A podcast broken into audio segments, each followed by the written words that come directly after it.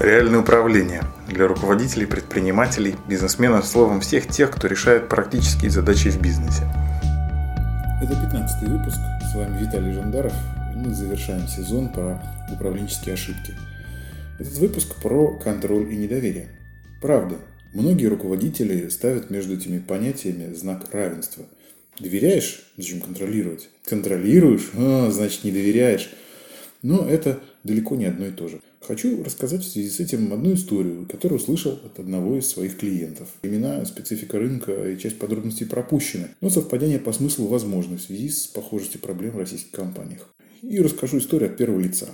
Давно, когда я был начальником испытательного бюро, в соседнем отделе работала заведующей Ольга. В ее подчинении было целых три бюро, а про нее иные говорили, что она самодур. Сначала и мне тоже так казалось.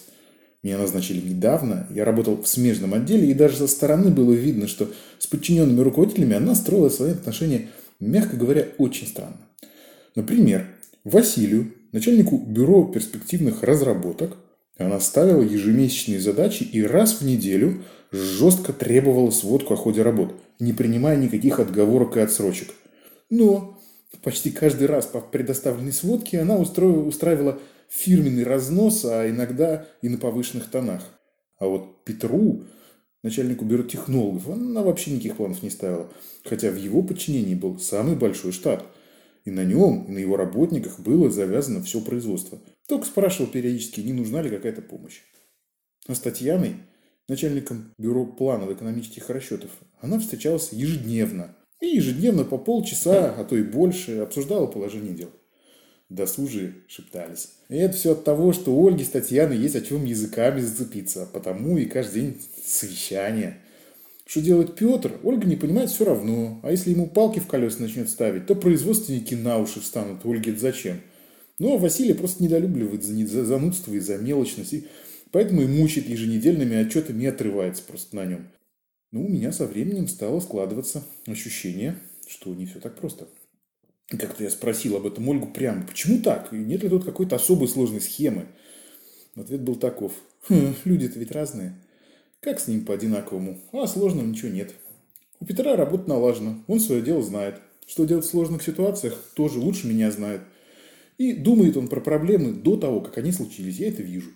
Поэтому редко что-то случается, я ему вполне доверяю. А Татьяна? Ну, а вот Татьяна, руководитель молодой, не все еще умеет в людях видеть не ко всему внутри себя прислушивается. Многие важные вещи в работе без внимания оставляет. Я ее натаскиваю. Можно сказать, у нее стажировка.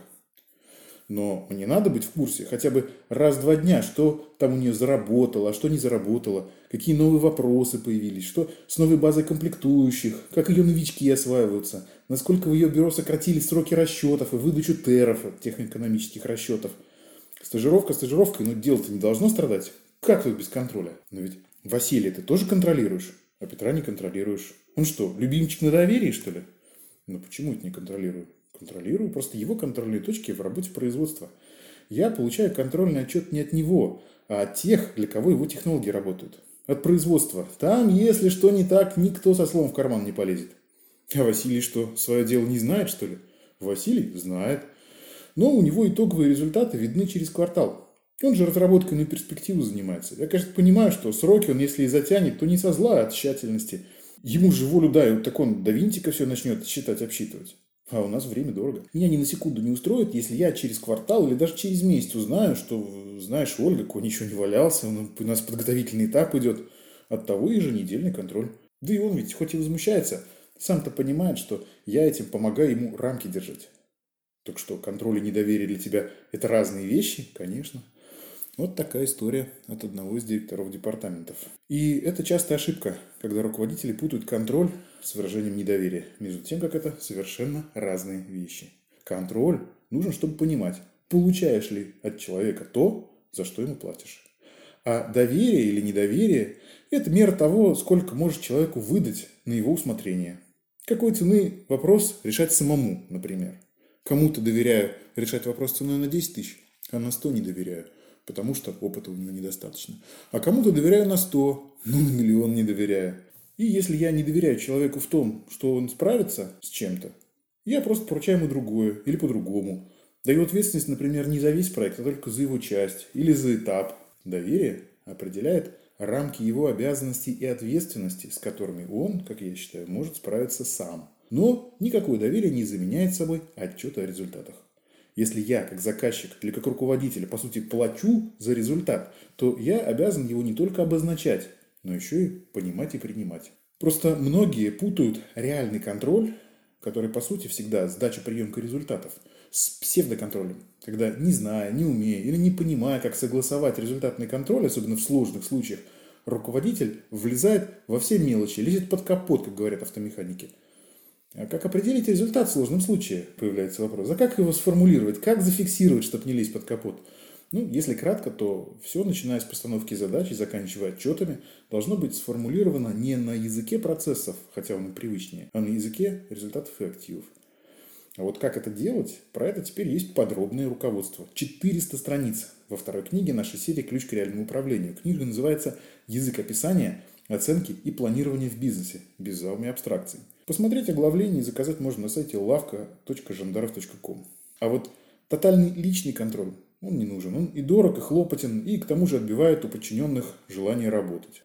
Но, безусловно, все люди разные. И с кем-то нет проблем, и контроль, как и повседневное общение с ним, сложности не представляют. А есть так называемые трудные подчиненные. Яростный критик, например, да, который все хорошие идеи подвергает критике и разгрому. Или индивидуалист-одиночка, который ни с кем не взаимодействует и сам себе на уме. Или какой-то гуру, который сам знает, как надо, никого не слушает, да еще и получать берется.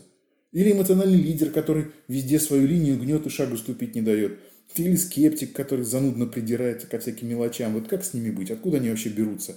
Как руководитель провоцирует сотрудников на такие проявления? С этими вопросами мы будем разбираться на живой управленческой мастерской в следующий вторник, 29 мая. Да-да, теперь каждый вторник. Не только выход еженедельника, но еще и мастерская на Покровке в 19.30. Подробная информация и регистрация по ссылке на сайте жандаров.ком. Заходите, регистрируйтесь и приходите. Выпуск подготовлен учебно-методической группой Центра «Ключ к реальному управлению». С вами был Виталий Жандаров. До встречи в следующий вторник. Пока. Реальное управление для руководителей, предпринимателей, бизнесменов, словом, всех тех, кто решает практические задачи в бизнесе.